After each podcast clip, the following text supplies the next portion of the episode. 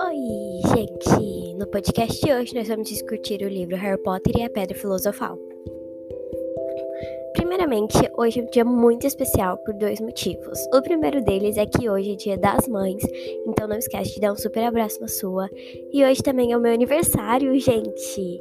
Então hoje, 9 de maio de 2021, eu tô fazendo 13 anos de idade e é por isso que a gente vai discutir o livro Harry Potter e a Pedra Filosofal, porque sempre foi um dos meus preferidos, na verdade é o meu preferido, e eu acho que muita gente também vai gostar de ler ele. O livro foi escrito pela J.K. Rowling e tem 263 páginas. Bom, o resumo da história é simples.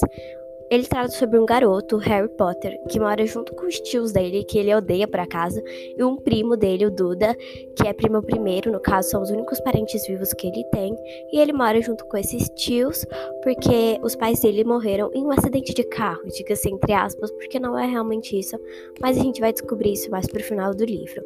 Bom, e a vida dele é horrorosa, diga-se de passagem. Ele só tem que fazer os que os tios e o primo mandam, e ele é tipo um escravo, entre aspas, sabe? É bastante difícil para ele. Só que o livro retrata isso não como uma coisa tão triste, melodramática, tá? Então não precisa se preocupar porque não tem nada de triste aqui. Então, as coisas ruins, ou, ou seja, mágicas, começam a acontecer com ele quando é o aniversário do primo dele, o Duda, e eles no zoológico, e o Harry consegue aparentemente falar com uma cobra e tirar ela do vidro. Tipo, ele faz o vidro desaparecer e ela consegue sair. E uma curiosidade é que essa cobra é do Brasil, gente. Então, sim, tem uma referência ao nosso país aqui. E ela sai do vidro e volta pro Brasil. Ele entende ela, ela fala com ela como se fosse uma pessoa normal mesmo. E ele consegue entender e ela consegue entender ele. Então aí já foi a primeira coisa estranha, não é? Então, daí pra frente, só mais coisas estranhas acontecem. Começa a chegar uma enxurrada de cartas para ele. E daí acontecem umas coisas lá, que eu não vou dar muito spoiler nessa parte, porque, né, é o enredo principal do livro. E daí ele acaba indo pra uma escola de magia e bruxaria muito incrível. E lá ele conhece vários amigos e vive várias aventuras. Bom, gente, não se preocupe porque tem alguns detalhes explicativos sobre a história que faltam nesse livro, mas são explicados nos próximos. O que faltou explicar para mim nos próximos livros são tunês, porque eu já li todos e eu não consegui achar uma explicação para isso. Pode ser que seja falha minha, pode ser, mas eu acho que não. É sobre os nascidos trouxas. O que, que são os nascidos trouxas? São crianças normais, que nem a gente no caso, que elas não têm uma gota de sangue mágico nas veias. Por exemplo, no Harry, os pais dele eram mágicos eram bruxos já. Então, né, já era tendência o filho de bruxo ser bruxos. Mas tem gente que tem filhos, tem pais normais, pais trouxas, como se diz, pessoas não mágicas, e não tem nenhum avô, nem tio, nem nenhum parente que seja bruxo. Como é que essas pessoas são selecionadas para ir para a escola de magia e bruxaria de Hogwarts? É isso que eu queria entender, mas não explica no livro, e é um ponto que para mim ficou faltando. Porque, por exemplo, qualquer criança trouxa poderia ir para lá, então, né? Que não tem pais bruxos como é que eles escolhem a dedo quem são as crianças que vão para lá e quem são as crianças que ficam aqui no nosso mundinho normal. Bom, gente, eu vou ter que comparar esse livro com Percy Jackson, porque eu também comparei Harry Potter com Percy Jackson lá no episódio de Percy Jackson. Se você não viu, veja. E uma coisa muito legal que tem nesse livro que não tem em Percy Jackson são seres místicos que a J.K. Rowling pegou de outras histórias, sabe? Mitologias, é, filosofias, criaturas mágicas. E ela juntou tudo nesse universo Harry Potter do jeito que ela queria, ela adaptou. Então não foram exatamente seres feitos por ela, inventados, que, tipo assim, surgiu na cabeça dela e ela colocou no livro, mas eles foram reinventados, foram adaptados para encaixar no livro. É, um exemplo clássico seria a Pedra Filosofal, que eu não sabia que a Pedra Filosofal não tinha sido inventada por ela, mas não foi inventada por ela, gente. Já existia e ela simplesmente pegou, encaixou aqui no livro dela e ficou perfeito.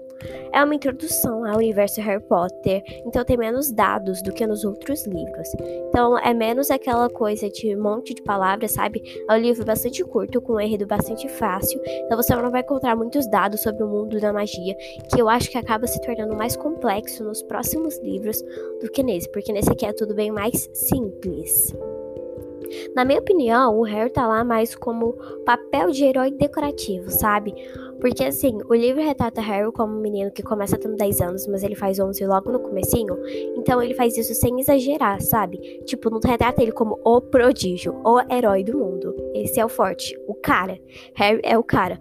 Não, ele recebe muita ajuda, muita mesmo, tipo, muita, muita, muita, muita dos personagens mais velhos, como o diretor de Hogwarts, o Dumbledore, que ajuda bastante ele. Então, no finalzinho do livro, quando ele enfrenta o Lord, Lord, desculpa, Lord Voldemort, que é o principal antagonista da série, ele recebe bastante ajuda.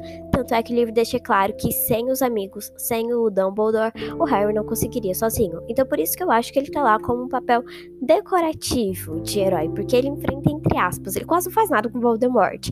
Quem faz são mais o povo que tá atrás dele, né? Os ajudantes dele, que não recebem tanto destaque quanto ele, mas eles ajudam muito. Talvez isso seja só uma crítica ao personagem Harry, uma opinião minha, mas eu acho, eu realmente vi isso no livro. Bom, eu quero ler o resuminho para vocês que tá aqui atrás, porque caso vocês ainda não tenham entendido sobre o que se trata a história, vocês vão entender agora. Abre aspas. Harry Potter é um garoto comum que vive no armário debaixo da escada da casa de seus tios. Sua vida muda quando ele é resgatado por uma coruja e levado para a escola de magia e bruxaria de Hogwarts. Lá, ele descobre tudo sobre a misteriosa morte de seus pais, aprende a jogar quadribol e enfrenta num duelo o cruel Voldemort. Com inteligência e criatividade, J.K. Rowling criou um clássico de nossos tempos, uma obra que reúne fantasia e suspense no universo original e atraente para crianças, adolescentes e adultos. Fecha aspas. O quadribol é um esporte de bruxos que foi inventado pela J.K. Rowling. Eu não sei no que ela se inspirou, ela nunca falou sobre isso, ela simplesmente disse que, simples, que surgiu na cabeça dela e ela pôs no livro. Bom, gente, sobre a capa, a capa do meu é aquela capa bem antiguinha, que assim que foi lançada no Brasil já tinha ela, e ela não é exatamente bonita, gente. Não tem uma cor sólida, Harry Potter, que é um título do livro, tá escrito de verde, que eu achei muito feio, e tem o desenho retratando a história, mas eu achei o desenho feio também. Eu particularmente não gostei muito dessa capa. Tem o Harry voando de uma vassoura, quase caindo, na verdade, o Voldemort com uma capa lá atrás e mostra o rosto dele, que na verdade nos filmes, porque para mim o Voldemort é igual ao que a gente viu nos filmes, que aliás os filmes foram bem feitos, foi uma representação bem legal do livro.